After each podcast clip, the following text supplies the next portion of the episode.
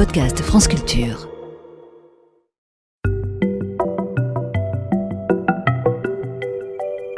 Ne vous êtes-vous jamais demandé à quelle époque la végétation avait pris ses aises sur les continents? Dans la série Promenons-nous dans les bois, ou plutôt Profitons de la machine à remonter le temps, je vous invite à aller faire un tour au Dévonien. Le Dévonien, la quatrième grande période de l'ère primaire, durant laquelle les bois d'ailleurs n'étaient pas si nombreux, ni si touffus, et même inexistants au début de la période en question. Donc, comme destination pour une promenade dans les bois, c'est plutôt mal choisi. Mais derrière cette boutade se cache un sujet beaucoup plus sérieux. Et oui, il a bien fallu un jour que les plantes s'installent sur les continents et que des animaux profitent de l'occasion pour en faire autant. Mais commençons par le commencement. Le dévonien, c'est quoi en gros?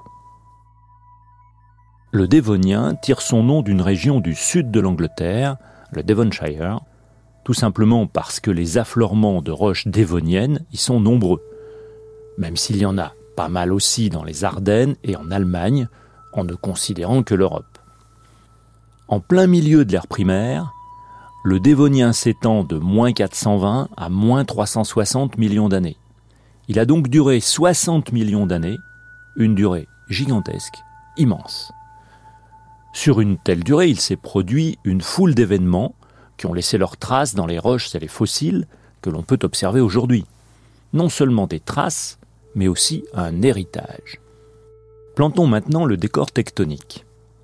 Au Dévonien, la plaque Afrique se rapproche de celle de l'Europe. Cela veut dire qu'un océan est en train de disparaître.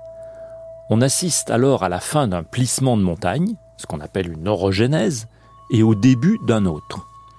Détaillons un peu, car c'est plutôt rare d'assister à un tel enchaînement tectonique. Au Dévonien inférieur, c'est la fin de ce que les géologues appellent l'orogénèse calédonienne, une phase de formation de chaînes de montagnes dont on trouve des traces en Écosse, d'où son nom, en Scandinavie, au Pays de Galles, en Irlande, dans les Ardennes et jusqu'au Groenland. Au cours du Dévonien, la chaîne calédonienne va s'éroder, ce qui va produire des sédiments, en l'occurrence des grès, qui prendront d'une couleur rouge due à l'oxydation du fer qu'ils contiennent. Le continent européen, entre guillemets, que ce n'était pas encore l'Europe, devient le continent des vieux grès rouges dont on observe aujourd'hui les témoins dans une partie des îles britanniques. Les paysages d'alors étaient plutôt plats. En se rapprochant de la fin du Dévonien, on constate le début de la formation de la chaîne hercynienne. Les montagnes reviennent et deviendront un Himalaya européen. Deux grandes plaques tectoniques, Afrique et Europe du Nord, se heurtent et de petites plaques situées entre les deux en font les frais. Les futures Bretagne et Espagne vont bientôt se faire coincer dans ce mouvement de rapprochement. La chaîne de montagnes qui émergera de ce choc courra sur 5000 km de long et 700 de large. Plus tard, au cours du Carbonifère, qui est la période qui suit le Dévonien, cette chaîne hercynienne pourra s'élever jusqu'à 6000 mètres d'altitude. Je n'ai pas parlé d'Himalaya pour rien. Bien loin des montagnes, des choses importantes se tramaient en bordure des océans sur le littoral. Des choses qui nous concernent, car si nous nous promenons sur les continents, cela vient de là. Comment tout cela arriva-t-il? Vers la fin du Dévonien, les gros poissons cuirassés, qu'on appelle les placodermes, dont le plus massif mesurait quand même 8 mètres et pesait ses 3 tonnes et demie, laissent place à des drôles de paroissiens, les sarcoptérygiens. Les sarcoptérygiens sont des poissons qui possèdent des nageoires paires aux pédoncules lobés, charnus, musculeux, rattachés au reste du squelette par un segment osseux unique, l'humérus à l'avant, le fémur à l'arrière. Ça vous parle, bien sûr, mais c'est bizarre chez un poisson, non? Certains sarcoptérygiens adoptent une motricité des nageoires paires similaire à celle de membres, dont le fameux acanthostega, enfin fameux pour les paléontologues. Hein. La bête est porteuse d'une innovation qui, dans le futur, va avoir un grand succès. Elle a des doigts, huit doigts, avec lesquels elle s'accroche au fond de l'eau. À la toute fin du Dévonien, vers moins 365 millions d'années, arrive une autre célébrité de la paléontologie, le non moins fameux Ichthyostega. Il présente quatre membres complets et présente une nageoire impaire sur la queue, un peu comme les têtards. Cet animal était capable de vivre dans un delta périodiquement asséché. Sans pour autant pouvoir marcher sur des kilomètres, il va sortir des eaux. Disons tout de suite que ce n'était pas un choix de la part de notre animal, si tant est qu'on puisse parler de choix dans le cadre de l'évolution.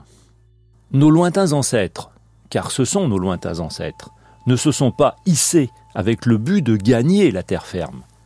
L'expression sortie des eaux est un peu absurde, car elle sous-entend une dynamique.